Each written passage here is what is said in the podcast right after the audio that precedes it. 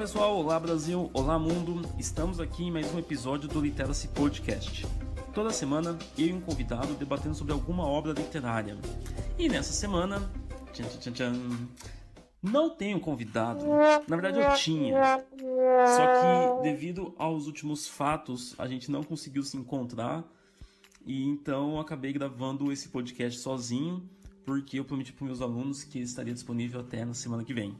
Então, esse podcast teria um convidado, mas como nós não temos, trago vozes aqui, outras vozes para o podcast, não só minha, fiquem tranquilos, para falar de um autor que tem mais de 4 mil personagens, é, são 39 livros, 20 milhões de exemplares vendidos no Brasil nos últimos 30 anos e que teve seus livros traduzidos em 52 países.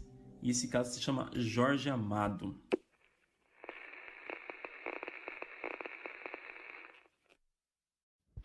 Das ruas e dos mistérios da cidade do Salvador, da Bahia de Todos os Santos. Nasci numa fazenda de cacau de nome Auricídia, no distrito de Ferradas, no recém-criado município de Itabuna, no ano de 1912. Toda a minha infância decorreu nas fazendas de cacau, nas cidades de Ilhéus e de Itabuna, no subúrbio de Pontal, do outro lado do mar, em Ilhéus. Aos 11 anos, vim para a cidade de Salvador. E desde então é a minha cidade. Ali decorreu a minha adolescência, ali decorreu a minha mocidade, livres, misturadas com o povo da Bahia. Até hoje, continuo no meio do povo, numa roda de amigos, na minha cidade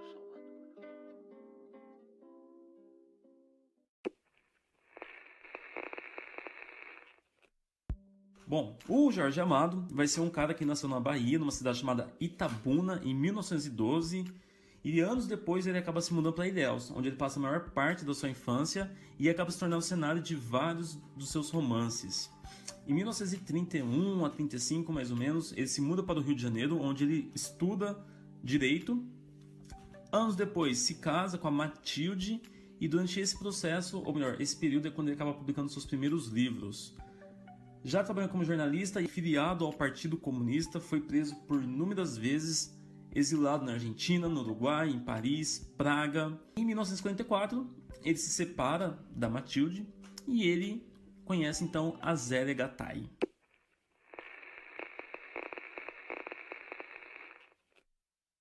Estava lá em São Paulo Pablo Neruda, que foi para um comício que nós organizamos e houve um banquete para o Pablo Neruda. Quando terminou o banquete, eu já ia embora para casa e ele me, me disse: Eu vou levar o Neruda até o hotel dele, se quiser eu te dou uma carona, eu levo você. E aí eu aceitei. E então, na frente, ele ia na frente com o chofer no táxi e atrás Neruda, a mulher dele e eu. Quando passamos num local em frente ao Teatro Municipal, onde se fazem feiras de, de flores todos os dias, naquela hora estavam chegando as flores. Aí ele mandou o chofer parar o táxi. O chofer parou o táxi, ele desceu, tinha uma mulher com uma lata cheia de cravos vermelhos, mas muitos. Ele comprou todos os cravos, veio até o, o táxi, abriu a porta e me deu um banho de cravos, da cabeça aos pés. Me cobriu de flores.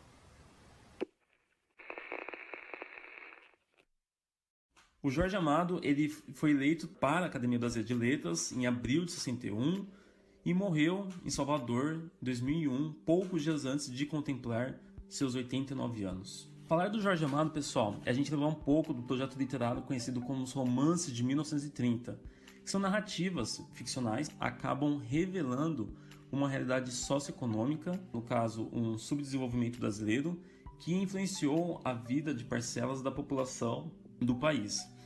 É, esse período aqui eu, se, eu me refiro especialmente à produção que está acontecendo lá no Nordeste, então tem um grupo de autores, assim como Graciliano Ramos, Raquel de Queiroz, o Jorge Amado, é, não vou falar que são apenas eles, mas na minha humilde opinião talvez seja a tríade que coloca que é o carro de frente de, desse projeto, eles acabam abordando, assim como o Jorge Amado, né, um enredo muito mais dinâmico e uma linguagem muito mais simples, o que torna a obra mais atraente ao público. E além disso, eu tenho um contexto social político que faz um, aumentar o desejo de conhecer melhor o Brasil, que é o que ele faz apresentando um pouco dessas realidades é, da onde ele viveu, especialmente no Nordeste.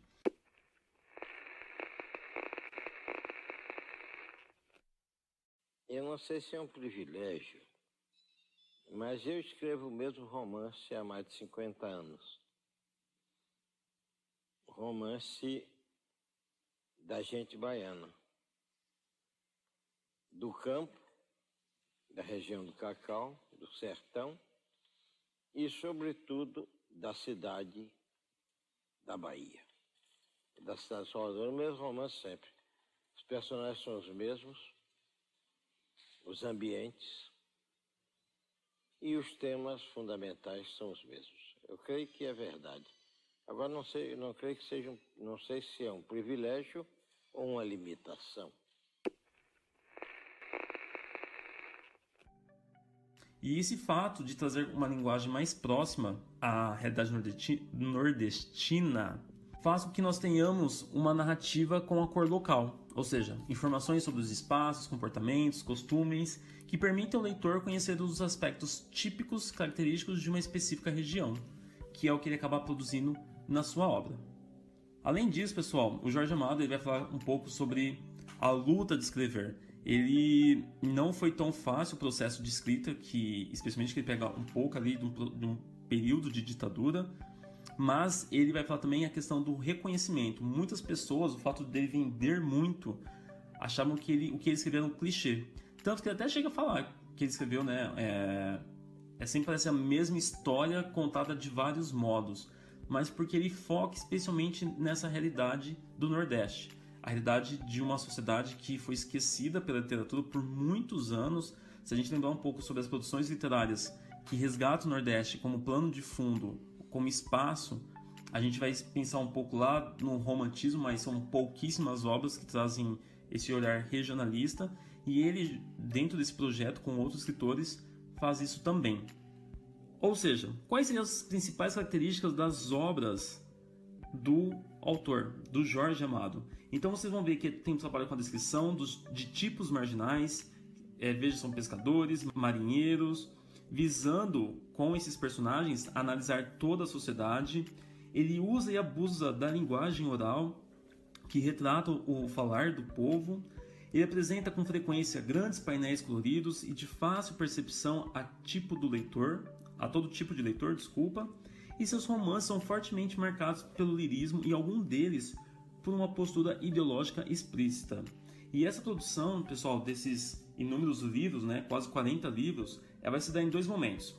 A sua primeira fase, que a gente vai falar que é uma narrativa de denúncia da exploração dos trabalhadores, suas lutas políticas, e a segunda fase, que são narrativas coloridas de costumes, tá? E aí vai falar assim, o que, qual vai ser a obra que vai demarcar essa divisão dessas duas fases, desses seus dois períodos né, de produção, vai ser uma obra conhecida como Gabriela Cravo e Canela. Salvo isso, pessoal, a sua produção literária vai ser dividida então em alguns tipos de romances. Então eu tenho romance proletariado, ou melhor, eu tenho romances proletários, que são aqueles que vão retratar um pouco da vida urbana em Salvador, e uma forte coloração social, como é o caso do Capitães de Areia, da Areia, que é o que nós vamos falar daqui a pouco. Depois eu tenho as obras do ciclo do cacau, e que eu trago essa ideia como plano de fundo, aqueles temas que envolvem a fazenda de cacau, de ilhéus, Itabuna, a exploração do trabalhador rural e a presença de exportadores que constituíam a nova força econômica da região. E por fim, eu tenho depoimentos líricos e crônicas de costumes, ou seja, são aqueles em que o autor trabalha mais intensamente com lirismo, como é o caso de Jubiabá e Mar Morto, e aqueles em que apresenta um panorama humorístico em uma cidade com um tom ameno, descrevendo tipos humanos sensíveis e caricatos. Então são esses três tipos de obras que a gente acaba encontrando dentro da sua produção literária. Mas vamos começar a falar um pouco então do livro Capitães de Areia, né? É um livro que eu li há muitos anos. Recentemente eu pedi para alguns alunos de uma turma fazerem a leitura e aí eu resgatei essa leitura e eu falei assim, não, eu tenho que gravar um podcast sobre esse romance que ele é muito bom. Mas um livro, pessoal, esse livro vai ser dividido em três partes, vamos dizer assim.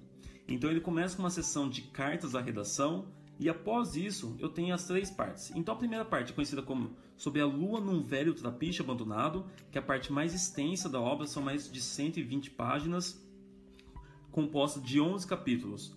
Nessa parte nós temos então, conhecemos o grupo Capitães da Areia, a vida de seus participantes, suas ações do grupo, e além disso, ela finaliza com a epidemia da varíola, que assola a cidade, matando centenas de pessoas é, em Salvador. Já a segunda parte, com o título de Noite da Grande Paz, da Grande Paz dos Teus Olhos, é a parte mais curta, tem em torno de 50, 60 páginas mais ou menos, e apenas 8 capítulos. E ela foca com maior atenção no chefe do grupo, que é o Pedro Bala, que descobre o amor Dora, a única menina do grupo. E essa parte finaliza com a morte de Dora e a dor de todos. E por fim, a terceira parte, Canção da Bahia, Canção da Liberdade, esse é o título. Um pouco mais curta que a anterior, é deve ter em, em torno de 40 páginas mais ou menos. É composta por oito capítulos e por ser a finalização da obra, né, o desfecho, apresenta o destino dos capitães da areia e o inevitável engajamento político de Pedro Bala na causa operária. Então vejo que a gente vai conhecer os personagens de um modo na primeira parte e na segunda parte você vê que tem uma maturidade é, no desfecho de cada um claro, dos que sobrevivem, que a gente vai falar um pouquinho mais sobre eles. Comecemos então a falar sobre o romance, pessoal. O romance, como eu comentei com vocês, ele, é, as primeiras páginas a gente conhece a seção de cartas à redação e que eu tenho vários temas que se voltam. É, na verdade, eu tenho várias cartas que se voltam uma reportagem publicada aí com o título de Crianças Ladronas, tá? É bem legal que nesse momento eu tenho então uma carta do secretário da, de polícia ao jornal, tem uma carta do doutor juiz de menores ao jornal, carta de uma mãe costureira ao jornal, carta do padre José Pedro ao jornal, carta do diretor do reformatório ao jornal e depois títulos de reportagens.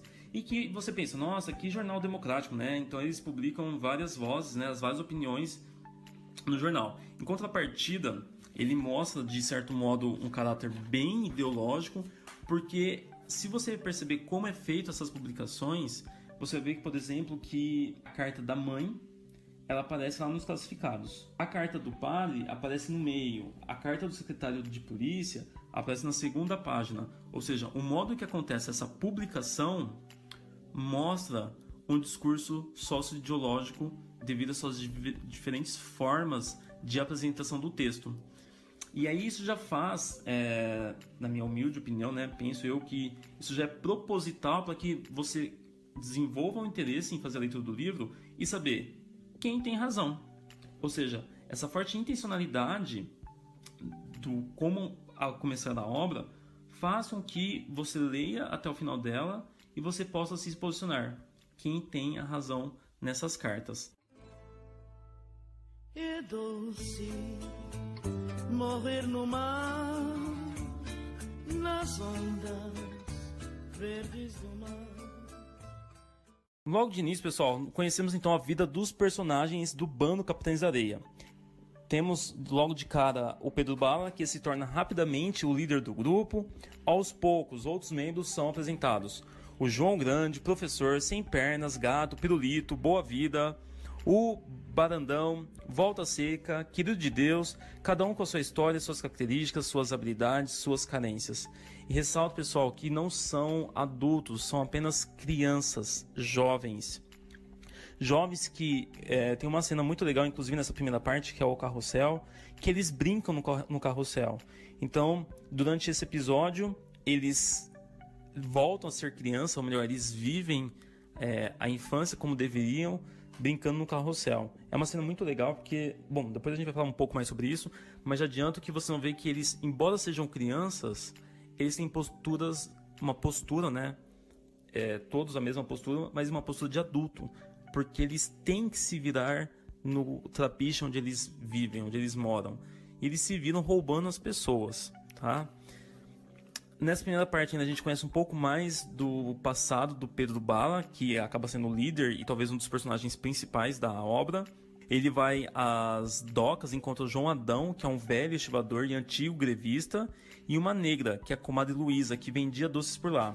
Ambos revelam a Pedro Bala fatos importantes do seu passado que até então ele não conhecia. Ou seja, o seu pai Raimundo, que é conhecido como o Loiro, tinha sido um importante grevista e havia morrido pela causa com um tiro no peito. Sua mãe havia sido morta quando ele tinha apenas seis meses. Não, pessoal, ela não foi morta. Ela morreu quando ele tinha seis meses. E depois eu conheço também um personagem que vai ser bem importante. Ele aparece constantemente na obra. É o personagem sem pernas. Ele costumava se infiltrar nas casas das pessoas para depois roubá-las. Até que certa vez ele vai pedir comida para uma senhora e ele fala que o nome dele é Augusto. E o que acontece é que essa senhora perdeu um filho com o mesmo nome. Ela lhe pede então para que ele se vista com a roupa de marinheiro do filho falecido e o sem pernas nem se reconhece no espelho, porque está todo lavado, penteado, tudo bonitinho com aquela roupa.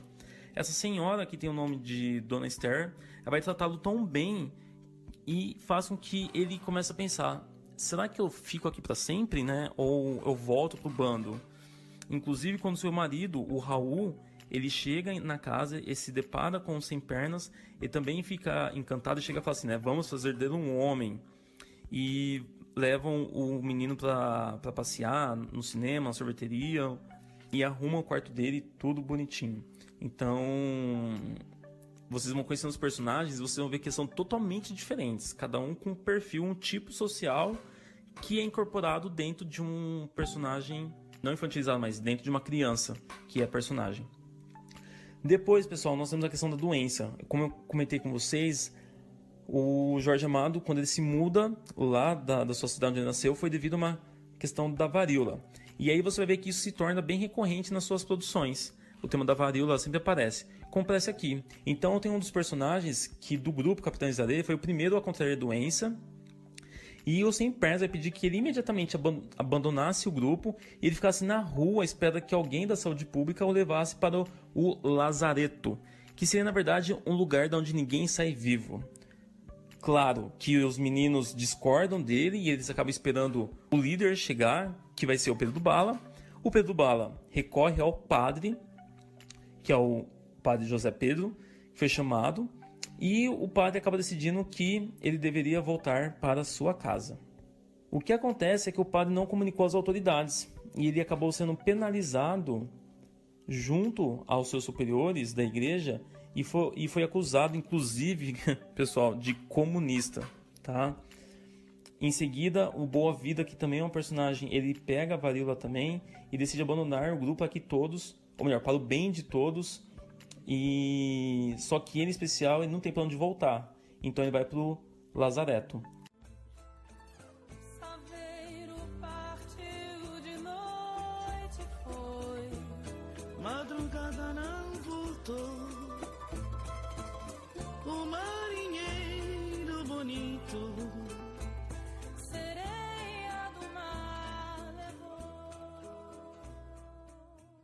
Conhecemos agora a triste história de Dora, uma menina de 13 anos, e seu irmão, que é o Zé Fuinha, de 6 anos.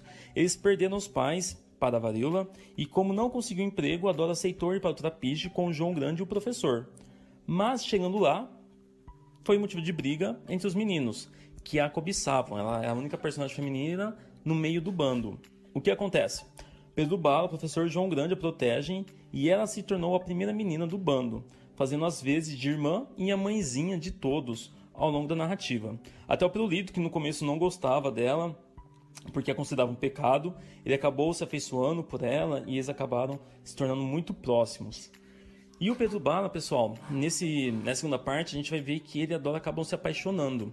Não fala que é, o amor, não fala que é amor, mas o personagem, ou melhor, o narrador onisciente deixa claro para nós que, embora eles não conheçam sentimento, é o que eles estão sentindo, que eles estão apaixonados. Tempos depois, o bando é perseguido pela polícia, o Pedro Bala é preso e torturado e a Dora é enviada para um orfanato.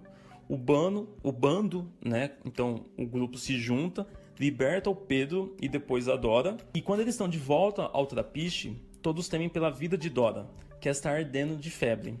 E à noite ela pede para que o Pedro a possua, torne-se sua esposa e morre ao amanhecer.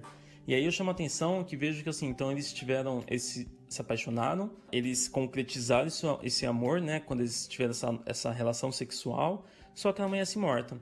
E aí vocês vão ver que isso vai ser importante para o final do, na verdade, para o desfecho do Pedro Bala, para o que ele vai se tornar depois.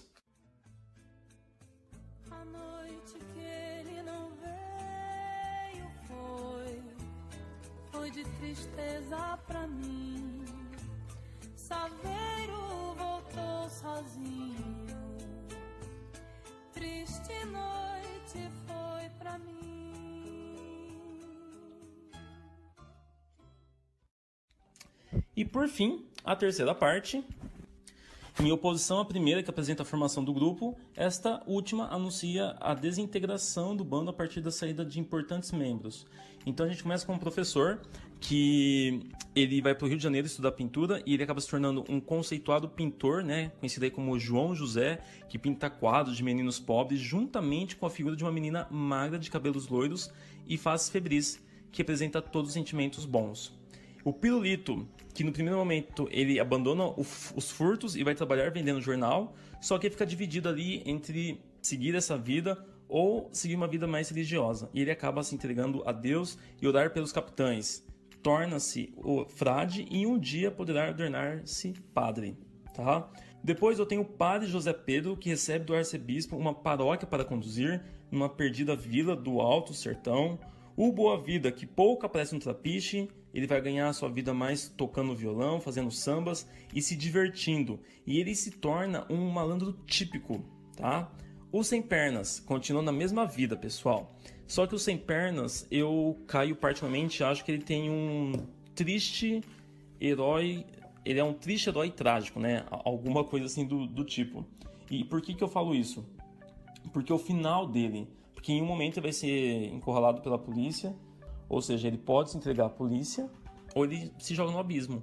E é o que acaba acontecendo com ele. Ele se joga no abismo e eu falo que ele é um certo tipo de heróico, né, é, com final trágico, porque desde o começo da obra ele sofre pela sua condição de ser manco. Então, desde o começo da obra você vê várias piadinhas, brincadeiras em relação a esse personagem, tá?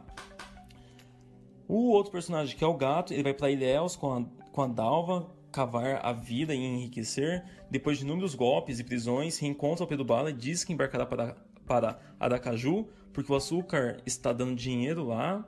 O Volta Seca, ele sempre sonhou em ir para o cangaço e por isso ele decide se juntar aos índios maloqueiros, que acaba sendo uma espécie de capitães da areia, mas de Aracaju. E que durante essa, essa viagem, pessoal, ele vai se deparar com um personagem que eu acredito que vocês já ouviram em algum momento da vida de vocês, que é o Lampião. E ele realiza o seu sonho tornando-se o mais temível cangaceiro daquele bando. Até que é preso e condenado a 30 anos de prisão por 15 mortes comprovadas, mas se sabia que o total era 60 mortes. Tá? Especialmente porque fazia marcas no seu fuzil de cada morte que ele cometia. Beleza?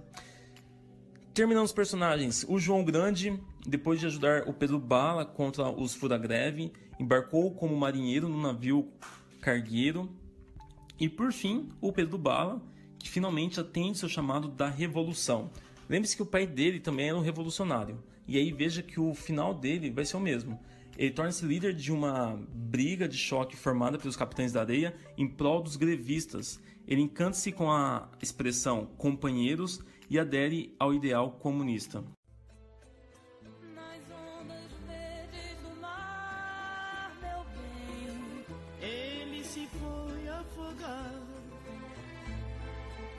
sua cama de novo.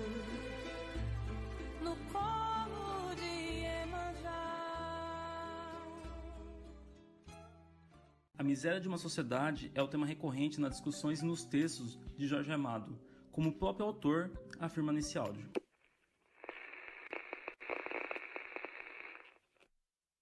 O povo brasileiro vive numa situação de miséria tão grande, tão terrível, e por vezes, como nos últimos 20 anos, numa situação de opressão política tão terrível, que dá a impressão que é um milagre viver no Brasil, que esse povo é tão forte, tão poderoso, esse nosso povo mestiço, que é capaz de milagres como esse, de viver, lutar e fazer a festa num país onde o povo é tão sacrificado.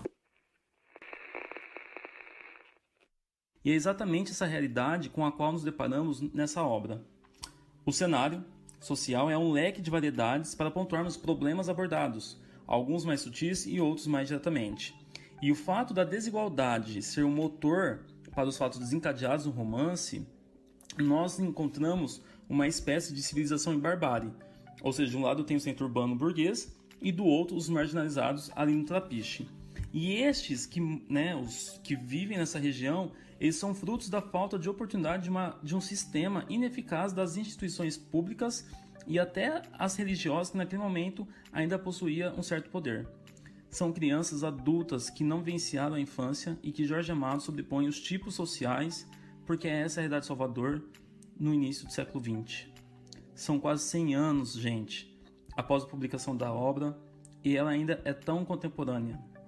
Quantas crianças marginalizadas que vivem à margem de nascem no meio sem perspectivas, são banalizadas ignoradas pelas instituições públicas?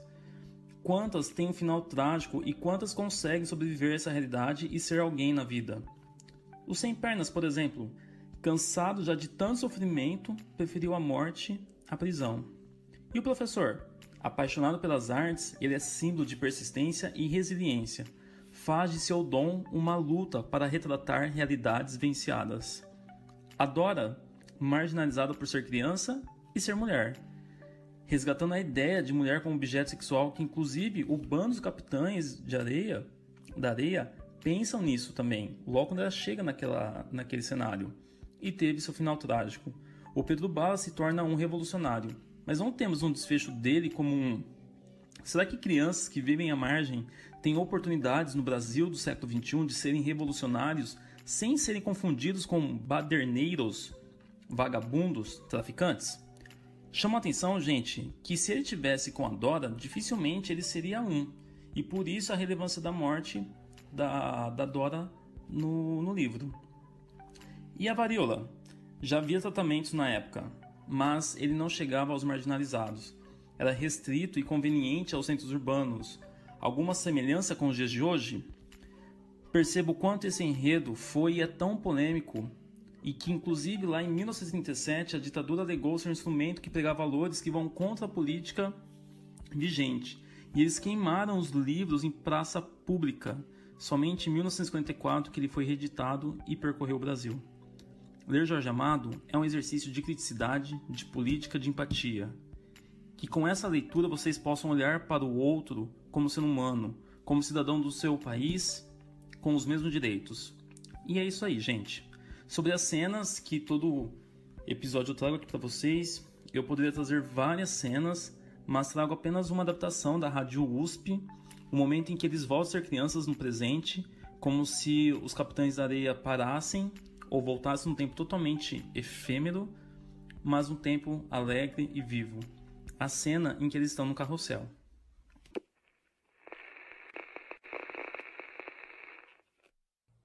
Por favor.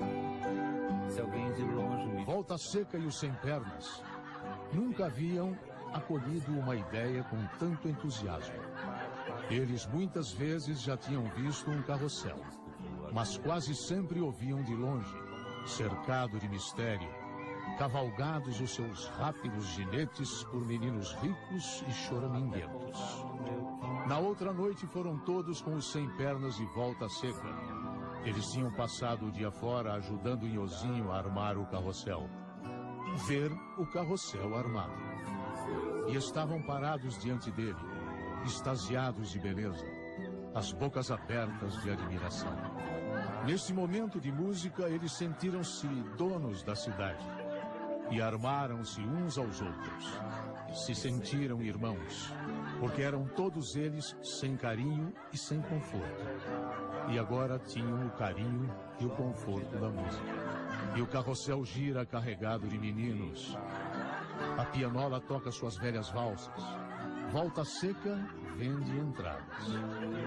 Na praça, casais de namorados passeiam. Mães de família compram picolés e sorvetes. Um poeta sentado perto do mar faz um poema sobre as luzes do carrossel e a alegria das crianças. O carrossel ilumina toda a praça e todos os corações. A cada momento, desemboca gente das ruas e dos becos. Volta seca imita os animais, vestido de cangaceiro. Quando o carrossel para de girar, os meninos o invadem exibindo o bilhete de ingresso. E é difícil contê-los. Depois vai o sem pernas. Vai calado. Uma estranha comoção o possui. Vai como um crente para uma missa. Um amante para o seio da mulher amada. Um suicida para a morte. Vai pálido e cocheia. Monta um cavalo azul que tem estrelas pintadas no lombo de madeira. Os lábios estão apertados. Seus ouvidos não ouvem a música da pianola. Só vê as luzes que giram com ele e prende em si a certeza de que está num carrossel, girando num cavalo como todos aqueles meninos que têm pai e mãe e uma casa, e quem os beije e quem os ame.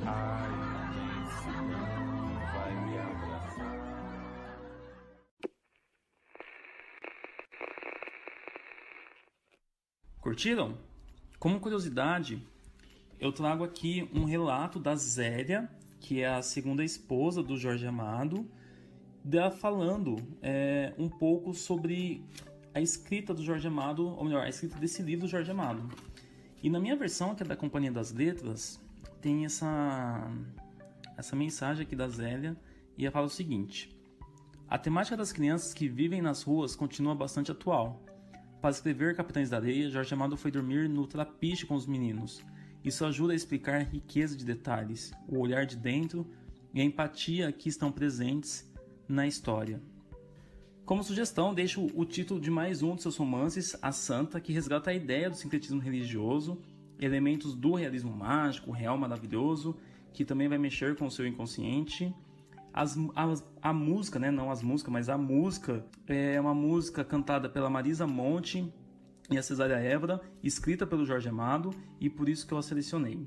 Espero que vocês tenham gostado e que vocês compartilhem esse podcast com os seus amigos e a gente se encontra na próxima semana aqui no canal. Galera, fiquem em casa e até mais. Tchau, tchau!